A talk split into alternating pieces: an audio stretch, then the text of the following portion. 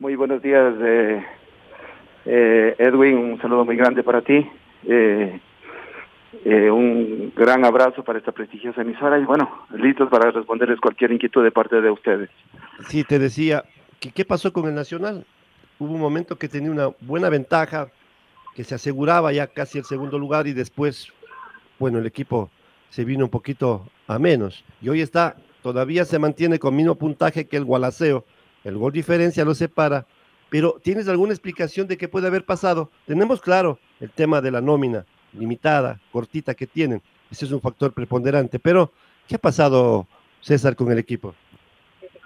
Eh, a ver, Edwin, eh, tú lo mencionaste, tú te estás respondiendo. Nosotros tenemos un plantel de 18 jugadores, de los cuales eh, 16 están en, en, cancha porque los arqueros obviamente eh, son jugadores normalmente de cancha obviamente, pero están más atrás. Entonces, eh, al tener nosotros 16 jugadores, tener, estamos inmersos, lo que algún rato decía, no nos podemos enfermar, no nos podemos, no pueden ser expulsados, no pueden ser lesionados. Ser lesionados, no tengo un solo jugador, en, nunca me había pasado esto en mis 25 años de vida profesional, eh, tener un jugador lesionado, tenía uno o dos en el año y hoy no tengo ningún jugador lesionado en 16 de 18 jugadores que tengo. Eso es una cosa espectacular que, que obviamente es la, la actualización al máximo de la metodología de entrenamiento en este momento en el fútbol profesional. Y pero eh, lo que a nosotros nos ha repercutido son las expulsiones, las suspensiones de, de nuestros jugadores, eso nos mató. Hubo un momento que teníamos cinco jugadores fuera, eh, otro momento nosotros solo teníamos un arquero. Entonces imagínate lo que es de eso y con ese plantel enfrentar, creo que es la, una, una de las hazañas más grandes que en mi vida profesional se, se está cumpliendo, que gracias a Dios ha sido llena de, de muchísimas glorias. Y este momento, este momento, eh, no es que el equipo haya descendido, eh, eh, obviamente se ve, se refleja por resultados que es el fútbol profesional y eso es eh, los puntos, pero, pero, lo que nosotros eh, hemos más, más nos ha pasado es que al no tener la posibilidad de cambiar, porque nosotros tenemos un plantel, digamos, sumamente limitado, aparte del número de jugadores, limitado en que cuáles son los, los 11 o 12 jugadores en la cancha real que han venido jugando. Y estos son los que han venido jugando todo el año. Todo el año el lateral derecho, el lateral izquierdo, el central. Si sale ese central, ¿quién le reemplaza? Si sale Ronald de Jesús, ¿quién le reemplaza? Si sale el delantero Palacios, ¿quién le reemplaza? Entonces, esa es lo que nosotros tenemos y con eso nos hemos jugado todo el año y así estamos cumpliendo. Entonces, eh, creo que nosotros también somos seres humanos que no, no somos, nos cansamos. Y aparte de cansarse, no, no se tienen las mismas condiciones del que venía, digamos, eh, actuando en forma titular por estas situaciones de expulsiones. Le pasó a Walter Chalá, le pasó a, a le pasó en este caso a, a, Jeremy del Castillo, le pasó a Cela, le pasó a Ronald, le pasó a, a Thompson, le pasó a Palacios, a, todos, todos los que los jugadores que venían actuando. Entonces, yo no tengo un solo jugador que no fue suspendido de los 11, 12 o 13 jugadores que siempre estuvieron en cancha, Edwin. Así es. No me queda la menor duda de que el trabajo en la parte física ha sido fenomenal. O sea, deberían consultarte qué hiciste, porque en cambio hay otro, otros equipos que tienen hospitales, ¿no? Cantidad de jugadores lesionados. Y tú con un equipo limitado, entiendo que también habrás analizado, habrás estudiado, habrás buscado la manera de una cosa que no es normal, pues, porque el jugador se lesiona, porque está en fricción constante, porque de repente pisó mal y se torció el tobillo, porque chocó y por ahí le, le golpearon. Entonces, y todo eso también sí tenemos claros que se debe a una preparación física extraordinaria. Esa es la virtud, el valor que, le damos. A ti que eres el único que da la cara en Nacional con este medio, tengo que penosamente decirte así, eres el único que da la cara, porque José Villafuerte, Ron y Perdomo no quieren hablar con la red. Hemos intentado por varios medios y no hay forma. Peor con la directiva del Nacional.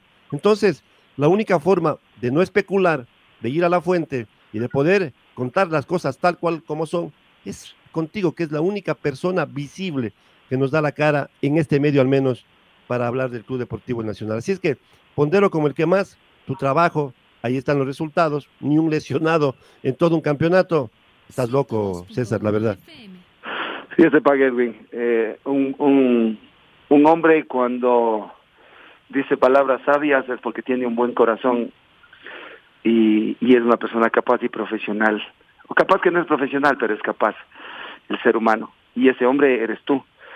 Yo te agradezco y te felicito y te doy gracias de ser mi amigo, de estrechar mi mano con la, contigo y decirte Dios te pague, porque eh, aquí en nuestro, en nuestro país hay personas como tú y como algunos que, que sienten esto, que saben de esto y que eh, vivieron, tienen una madurez futbolística dentro de la parte del, periodismo deportivo que uno se emociona porque porque a uno le responsabiliza más le compromete más a seguir actualizando, seguirse preparando en esto, porque en, lo que es la metodología del entrenamiento en el fútbol profesional no para, nunca sigue y sigue y continúa y uno no puede dormirse. Así que Dios te pague por, por tus palabras, así es. Yo lo único que te digo es que eh, eh, después de tres semanas yo voy a decir con la bendición de Dios, de mis jugadores, de la dirigencia, eh, misión cumplida en el sentido de, de haber cumplido esta hazaña de, de volver el, nuestra institución al fútbol de privilegio, al fútbol profesional, a la Serie A. Y esto será meritorio específicamente de ustedes. Yo te agradezco también tus palabras. Y ojalá igual que pensarían tus colegas, tus compañeros del cuerpo técnico y la dirigencia. Acá tienen canal abierto para hablar. Nosotros no hemos ofendido a nadie, no sé por qué la negativa de hablar con nosotros, pero no importa, aquí estamos para decir la verdad, nuestro compromiso es con la verdad y con lo que verdaderamente sucede. Yo estoy ponderando el trabajo de Villafuerte, de Ron, pero tienen temor de hablar con nosotros. En fin, es problema de ellos, pero a ti te agradezco. Eh, no me explico, mi querido César, ¿qué pasó ese partido con el América? Realmente, y, me quedé sorprendido. No, no sé si era para tanto. Y el partido último, que lo seguí igual porque le sigo al Nacional, ganabas desde el minuto 13. Y el minuto 88 hay una desatención atrás y les empatan. Qué doloroso cuando el partido estaba para sumar tres puntos. ¿Ustedes tienen alguna explicación de qué pasa? Te voy a comentar en honor a la, al tiempo porque estoy en los entrenamientos de Edwin. Y te digo lo siguiente, con respecto a la América, eh, suele suceder una vez al año de ese, de ese, digamos, confiarse de esa situación en la que cuando todo está bien, algo, es, algo ha funcionado.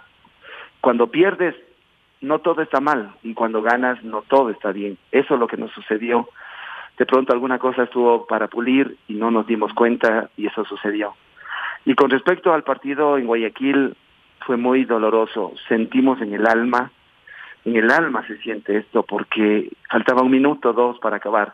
No había ninguna trascendencia, era el único ataque del equipo rival. Nosotros hicimos una avalancha los 90 minutos y desgraciadamente una desconcentración sale del castillo a cabecear y se confía el de atrás y la pelota, el rebote en el área es mortal y hasta pega en el palo y se va adentro. O sea, fue así, yo me dolió en el alma, pero nosotros dependemos de nosotros, Edwin, por eso dije, voy a estar con la bendición de Dios, levantando los brazos en señal de misión cumplida, de victoria, y lo vamos a lograr.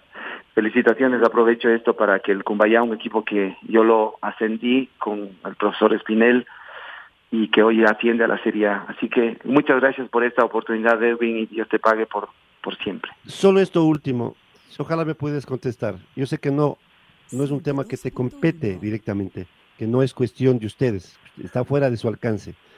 Pero quiero, queremos saber la verdad.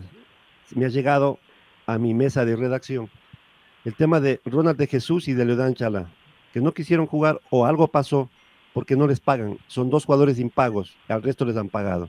¿Es verdad esto? A ver, ¿Quieres contestar? Te, te contesto, Edwin y me, disculpo por luego de contestarte eh, retirarme, por favor. Primero, eh, Walter Chalá jugó en Guayaquil, no es que él no ha viajado, él jugó y él es el que Leodán Chalá, estuvo ahí en Guayaquil, ¿no es cierto? Ahora, en el caso de Ronald no viajó por una situación personal que tenía que ir a resolver en, en un ambato eh, con respecto a su familia.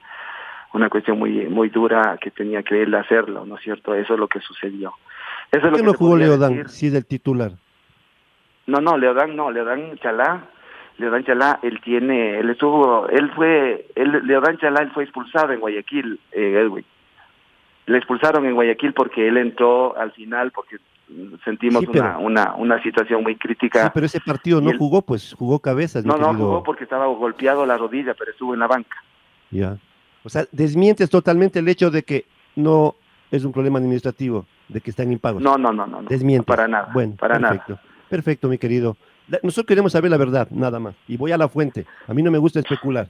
Directo a la fuente. Gracias, Edwin. César, buen trabajo. Y a seguir luchando. Todavía hay chance, ¿ah? Así es, dependemos de nosotros, Edwin. Un abrazo muy grande para ti.